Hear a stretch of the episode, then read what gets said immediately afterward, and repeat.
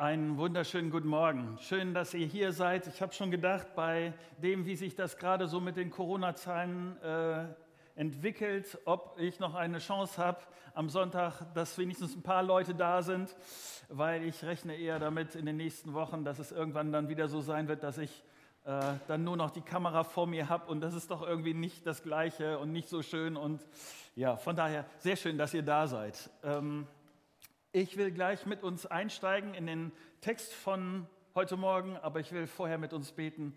Und wenn das geht, dann steht doch mit mir auf. Vater, es geht tatsächlich nicht um meine Gedanken, sondern es geht darum, was du in deinem Wort sagst, wie du bist und wie du dir das Leben vorstellst. Ich danke dir dafür, dass dein Wort da klar ist und dass es uns hilft, dich besser zu verstehen und auch uns besser zu verstehen, das Leben einzuordnen. Und ich wünsche mir so sehr, dass dieser Morgen nicht einfach so einer von vielen ist, sondern dass er einen Unterschied macht. Und deshalb rede bitte zu uns. Amen. Setzt euch gerne wieder. Ähm, ich will nur kurz Hallo sagen in die Fahr- und ins Viertel und dem Viertel sagen, Mensch, schon wieder eine Taufe. Herzlichen Glückwunsch, ich freue mich mit euch.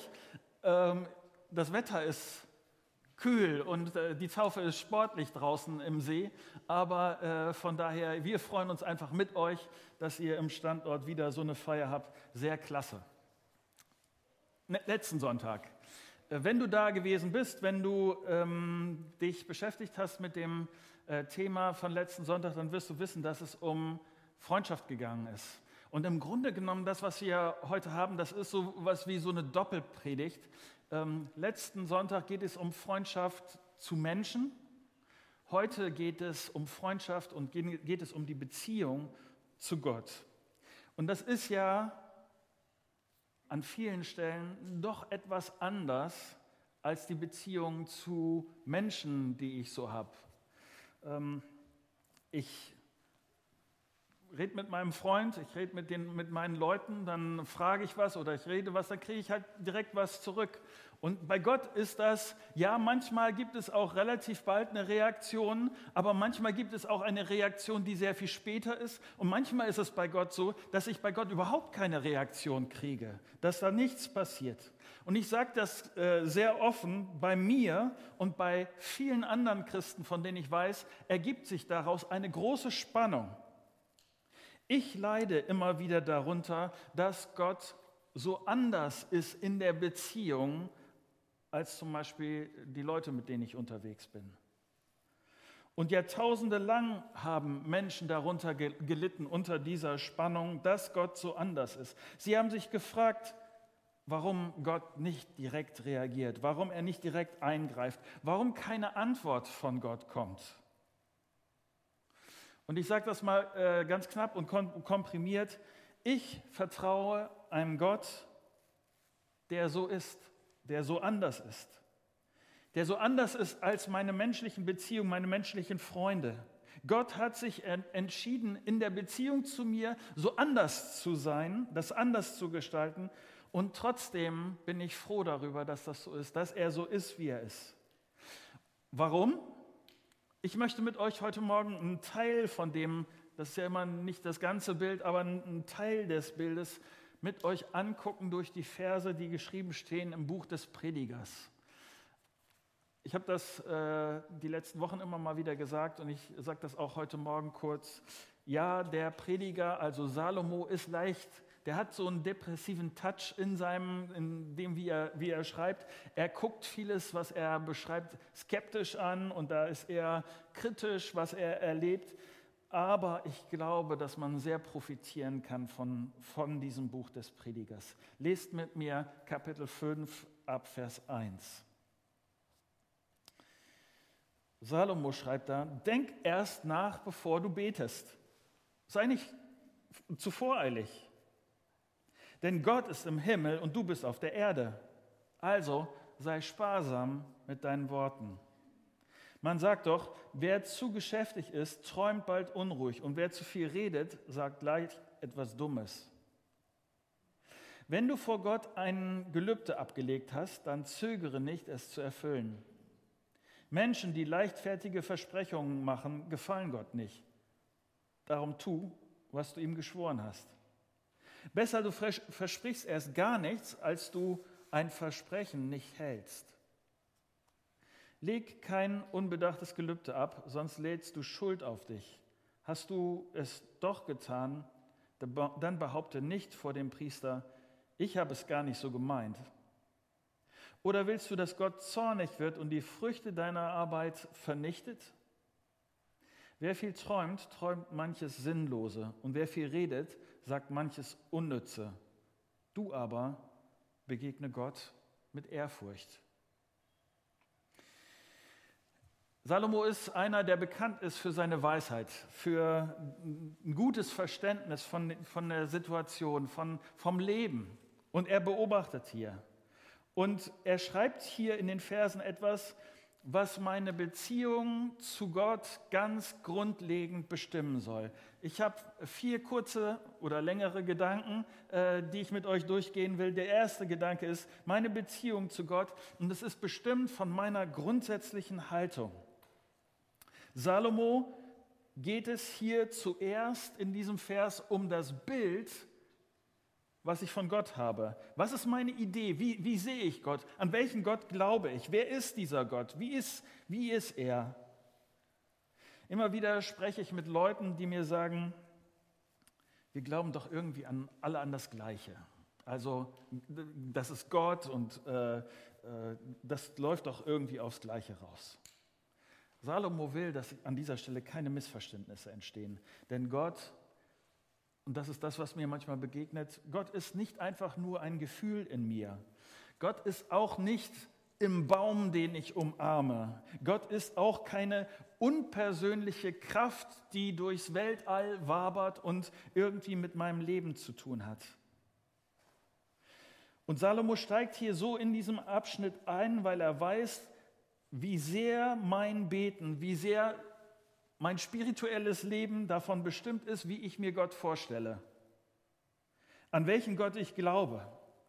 Und deshalb fängt er an mit diesem für mich entscheidenden Satz, nämlich Gott ist im Himmel und du bist auf der Erde. Was meint Salomo damit? Gott ist im Himmel bedeutet zuerst, Gott ist eine Person. Gott ist aber kein, kein Mensch. Gott ist im Himmel bedeutet, Gott ist jenseitig. Hier, wenn der Himmel beschrieben wird, dann meint Gott nicht, äh, meint Salomo nicht die Wolken, dass Gott in den Wolken wäre, sondern mit dem Himmel meint er eine jenseitige Dimension, nicht, nicht sichtbar. Und Gott lebt in dieser anderen Dimension. Gott, wenn, wenn hier steht, dass Gott im Himmel ist, bedeutet das auch, Gott ist Chef des Universums. Gott kann alles. Er versteht alles. Und damit ist er sehr anders als ich. Salomo versteht oder er will, dass ich verstehe, mit wem ich hier eine Beziehung habe, um wen es hier geht. Und ich denke manchmal, vielleicht bei dem, was ich eben beschrieben habe, hast du auch gedacht, irgendwie, Marco, das ist doch irgendwie klar. Gott ist im Himmel und du bist auf der Erde. Marco, warum ist das so ein Ding? Und dann denke ich an den Lauf der Geschichte, so wie ihn die Bibel beschreibt. Denn die ersten Menschen haben dieses, genau dieses Problem gehabt. Auf den ersten Seiten der Bibel steht, dass die Menschen das Problem haben und nicht nur einmal, dass sie dachten, sie könnten so werden wie Gott im Himmel. Vielleicht kennst du die Geschichte von Adam und Eva. Genau dieses Thema. Ich kann so werden wie Gott. Du kennst vielleicht die Geschichte vom Turmbau zu Babel. Genau, die, genau dieses Thema. Vielleicht kennst du die Geschichte von Noah und der Arche. Genau dieses Thema. Die Geschichte der Menschheit ist voll von diesem Denken, Gott, ich will nicht, dass jemand im Himmel ist, über mir steht, mir sagen kann, wie mein Leben zu funktionieren hat. Das will ich nicht. Das mit dem Himmel und lass mich probieren, Gott, ob ich es dir nicht gleich machen kann, ob wir das nicht genauso hinkriegen. Mein Eindruck ähm, für uns in der westlichen Welt, viele erschrecken sich gerade, dass wir Corona so schnell nicht in den Griff kriegen. Wir sind doch so fortschrittlich entwickelt. Wir haben doch so viel rausgefunden und Technik und Erklärungen für so vieles. Aber wir sind nicht Gott, sondern wir sind Menschen. Gott ist im Himmel und du bist auf der Erde. Gott ist im Himmel und ich habe nicht den Hauch einer Ahnung von, die, von dieser Dimension, in der er ist. Salomo sagt hier, Marco, wichtig ist, dass du verstehst, mit wem du es hier zu tun hast. Salomo sagt hier, denn Gott ist im Himmel und ich bin auf der Erde. Das ist der grundlegende, gravierende Unterschied zwischen dir und Gott. Die Gefahr ist, ich denke zu groß von mir und zu klein von Gott. Ich denke zu groß von mir und zu klein von Gott. Das ist eine Riesengefahr. Oder wie, wie ist dein Bild von Gott? Wie ist dieser Gott, zu dem du betest? Woher weißt du, wie dieser Gott ist?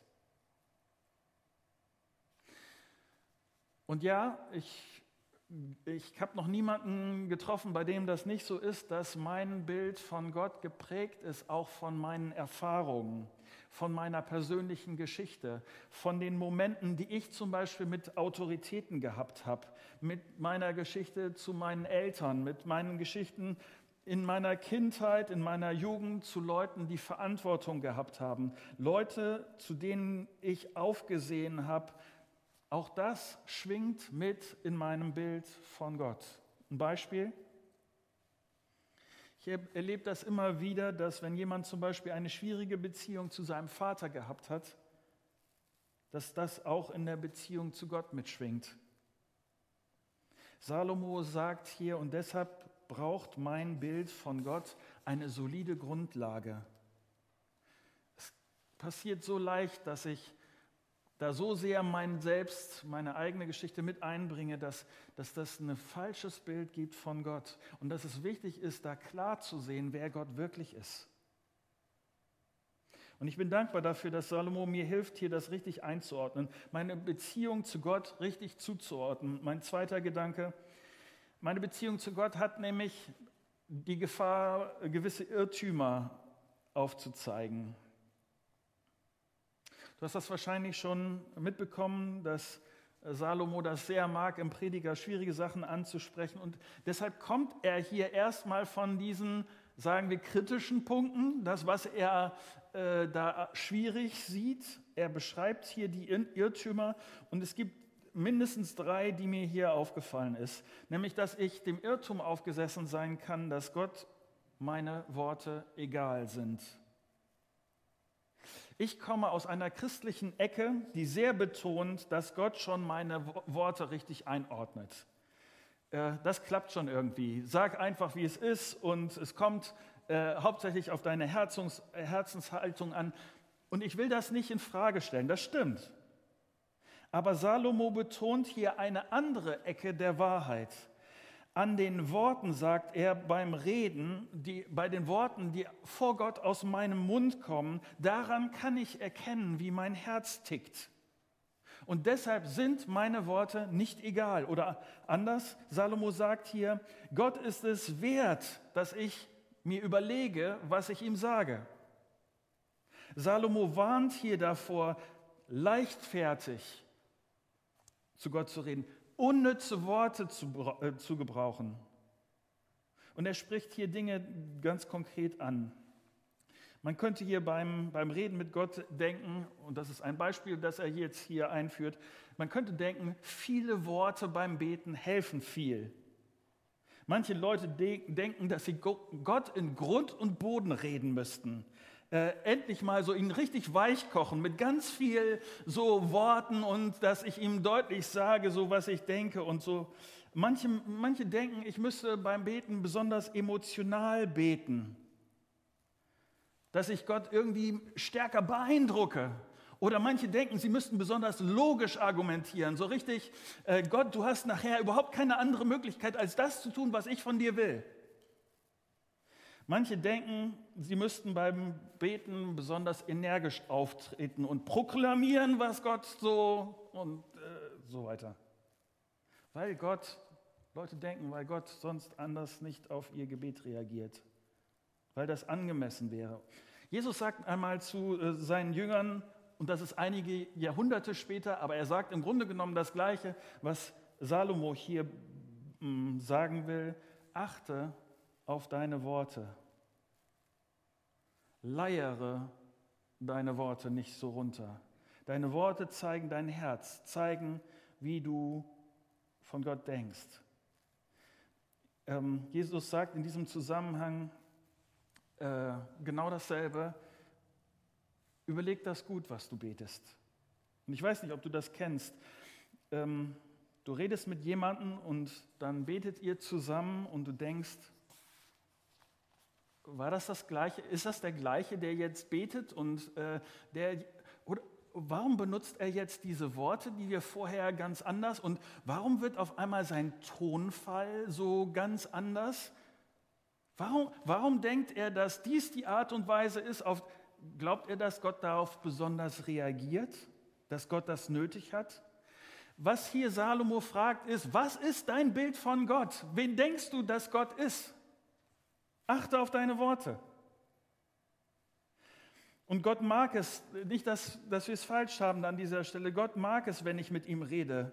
Salomo sagt hier nicht, Gott ist im Himmel, du bist auf der Erde und deshalb ist er weit weg und deshalb will Gott gar nichts mehr mit dir zu tun haben und so. Nee, überhaupt nicht.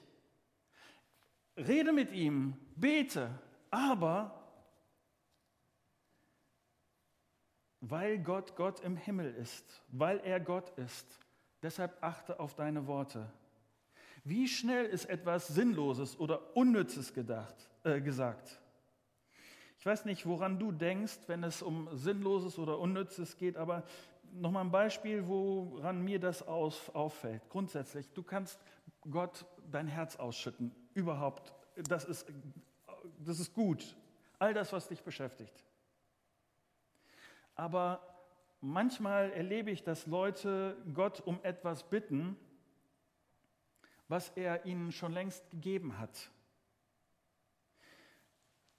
Formulierungen in Gebeten sind dann manchmal, Jesus, bitte sei bei mir. Wenn ich jetzt dieses Einstellungsgespräch habe, Jesus sei bei mir. Oder bitte sei bei mir, wenn ich jetzt diese Reise mache. Ich sage dir, diese Bitte ist unnütz. In Matthäus 28, Vers 20 steht, Jesus sagt zu seinen Leuten, wenn du zu seinen Leuten äh, gehörst, dann gilt dir das ganz genauso. Sei gewiss, ich bin bei euch aller Tage bis an das Ende der Welt. In Hebräer 13, Vers 5 sagt Gott, denn Gott selbst hat versprochen, ich werde dich nie vergessen und dich niemals im Stich lassen. Jesus ist mit dir, Punkt. Darum brauchst du ihn nicht fragen. Wenn ich dieses Bild von Gott habe, dass er mich nie verlässt, dann brauche ich ihn nicht bitten, bei mir zu sein. Er ist da. Noch ein Beispiel. Manche bitten ähm, Gott um seinen Geist, wenn sie zum Beispiel vor schwierigen Entscheidungen stehen oder so. Aber weißt du, dass du als Christ diesen Geist Gottes schon längst hast? Dass du ihn nicht mehr darum bitten musst? Verstehst du, was, was Salomo hier meint? Ähm, wer viel redet, sagt auch manches Unnütze.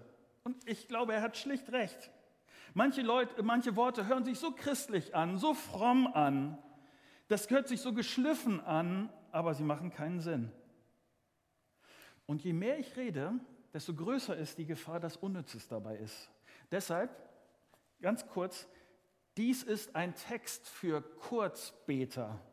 Lass dich ermutigen. Wenn du so ein Kurzbeter bist, Lass dich ermutigen, ja, es kommt auf dein Herz an. Aber wenn du denkst, ich kann nicht so viele tolle Worte machen, dies ist dein Text.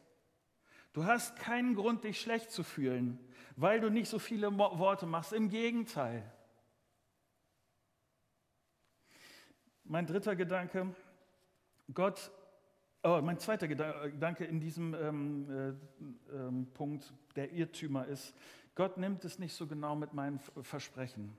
Ich muss zugeben, dass der Gedanke, den Salomo hier aufwirft, dass dieser Gedanke einer ist, der für mich ein bisschen weiter weg ist. Ich kann mich nicht daran erinnern, dass ich Gott jemals irgendwie was ausdrücklich versprochen habe. Ich muss noch mal weiter darüber nachdenken, warum nicht. Aber aus meiner Umgebung und Leute, mit denen ich spreche, bei denen ist das sehr wohl der Fall, dass sie in Situationen geraten, wo sie, Leuten was, wo sie Gott was versprechen. Gott, wenn ich den Krieg überlebe. Gott, wenn du mich durch diese Krankheit bringst. Gott, wenn ich diese Krise überstehe, dann. Und was passiert dann, fragt Salomo.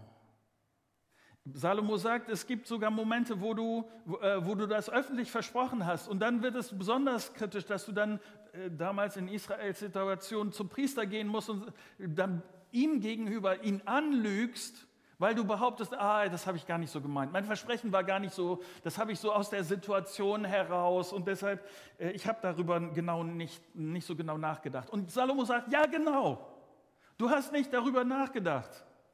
Und deshalb kommt das jetzt dabei raus. Deshalb überleg dir das gut.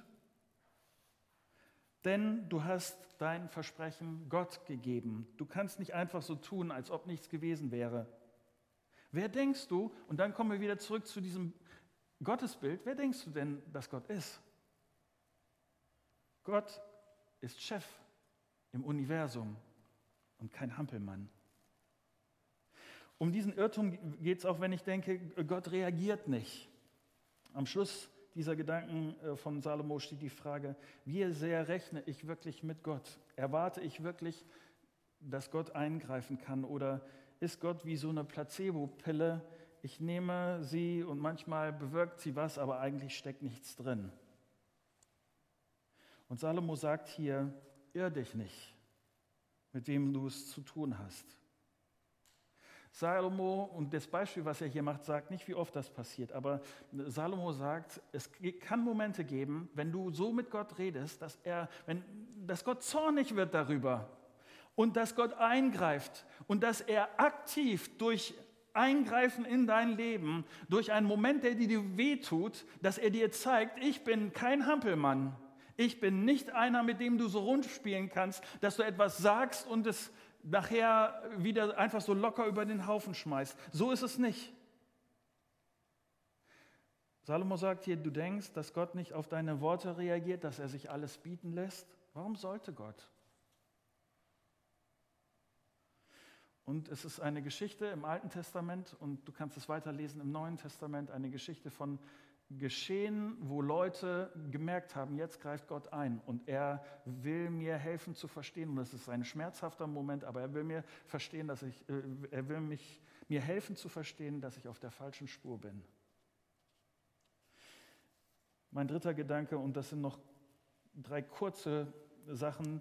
Wir haben jetzt das Negative, was, wo Salomo sagt, nicht so. Aber er, man kann es auch genau umgekehrt äh, formulieren, nämlich es gibt hier gesunde Schritte, die er äh, formuliert. Das erste ist, dass er sagt, begegne Gott mit Ehrfurcht. Ich habe eine, für Ehrfurcht eine sehr schöne Formulierung gefunden, die, die hat mir sehr gefallen. Jemand hat das so beschrieben, Gott zu fürchten, ohne ihn zu fürchten. Gott zu fürchten, ohne ihn zu fürchten. Im Neuen Testament hört sich das so an, 1. Petrus 1, 1, Vers 17. Und wenn ihr Gott im Gebet als Vater anruft, dann vergesst nicht, dass er auch der unbestechliche Richter ist, der jeden nach dem beurteilt, was er tut. Führt daher, solange ihr noch in der Fremde seid, ein Leben in der Ehrfurcht vor ihm. Petrus sagt im Grunde genommen das gleiche wie Salomo. Gott ist im Himmel und ich bin auf der Erde.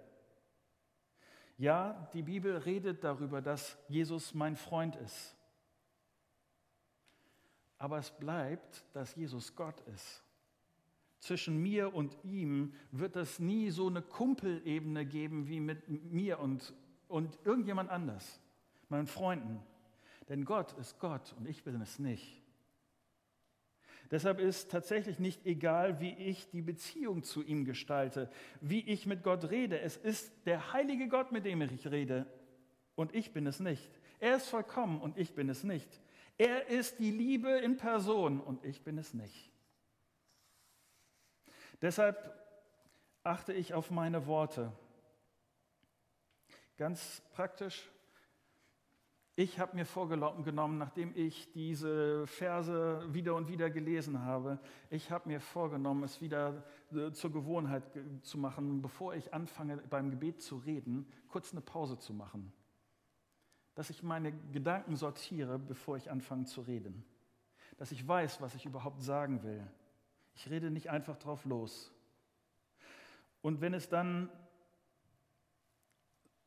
überlegt und aus meinem Herzen kommt, dann ist es gut.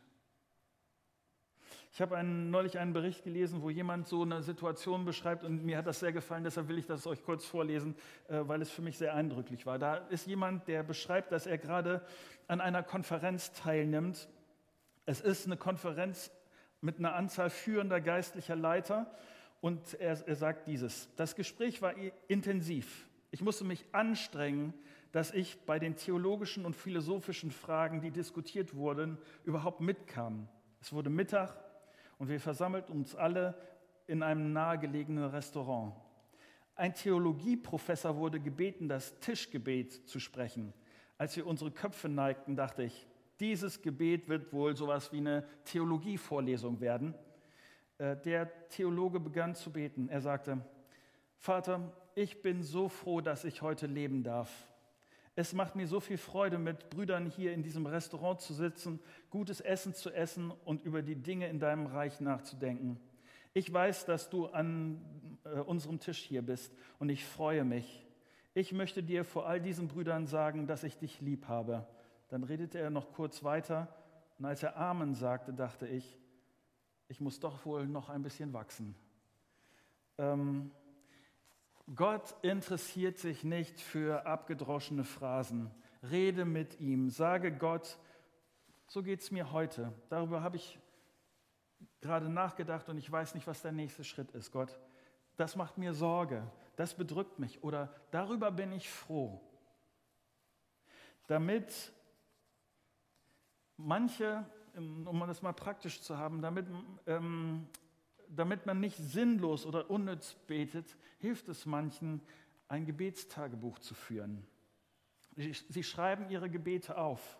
Manche machen das so, so, damit sie sich besser konzentrieren können, dass sie einen Stift zur Hand nehmen und ihre Gedanken auf Papier schreiben und das dann Gott vorlesen. Ähm, es hat einen anderen Vorteil. Ich kann nach einer Zeit einfach gucken, was ich gebetet habe und was daraus geworden ist, äh, wie gut Gott gewesen ist. Ich habe Leute erlebt, ähm, die sagen, ich brauche einen bestimmten Ort, um zu beten. Einen Ort, wo es leise ist oder wo ich nicht abgelenkt bin. Ich bete ähm, bei uns im Park sehr gut. Oder in, ich habe, äh, ich, ich, weiß gar nicht, wie gut man hier in der Woche beten kann, wenn der Saal hier leer ist äh, und einfach mal Zeit hat und nicht abgelenkt wird. Sehr gut. Was brauchst du, um mit Ehrfurcht, mit Respekt vor Gott zu beten. Ein praktisches aus diesen Versen ist, dass ich äh, für mich gesagt habe, es ist tatsächlich eine Änderung. Sollte ich jemals ein Gott ein Versprechen geben sollen, äh, ich verspreche nur das, was ich wirklich halten kann. Es ist ziemlich einfach, aber gerade Gott etwas zu sprechen, versprechen will gut überlegt sein. Deshalb versprich nur das, was du wirklich vorhast zu halten. Ein kurzer, vierter und letzter Gedanke. Die Beziehung zu Gott und mein Geschenk. Salomo beschreibt in diesen Versen viel, was Beten nicht sein sollte. Jetzt könnte man denken, das ist doch echt alles so schwierig in der Beziehung zu Gott. Ich muss dauernd aufpassen irgendwie. Wenn Salomo hier schreibt, denn Gott ist im Himmel und du bist auf der Erde, dann bin ich dankbar, dass es die Sternstunde der Menschheitsgeschichte gegeben hat, als Gottes Sohn Jesus Christus auf diese Erde gekommen ist. Jesus hat sein Leben gegeben, damit auch mein unsinniges Reden vergeben werden kann. Ich bin durch diese Verse von Salomo an die eine oder andere unsinnige dusselige Formulierungen in meinen Gebeten äh, erinnert worden. Und ich bin dankbar dafür, dass Jesus gekommen ist, um das zu vergeben. Und das motiviert mich, dass selbst die Dinge, wo ich unbedacht gewesen bin, wo ich dem Schöpfer des Universums mich gegenüber stumpfsinnig verhalten habe, dass er das vergibt. Und das motiviert mich, noch viel mehr diese Beziehung zu nehmen und ernst zu nehmen. Und ich hoffe, das motiviert dich auch. Soweit.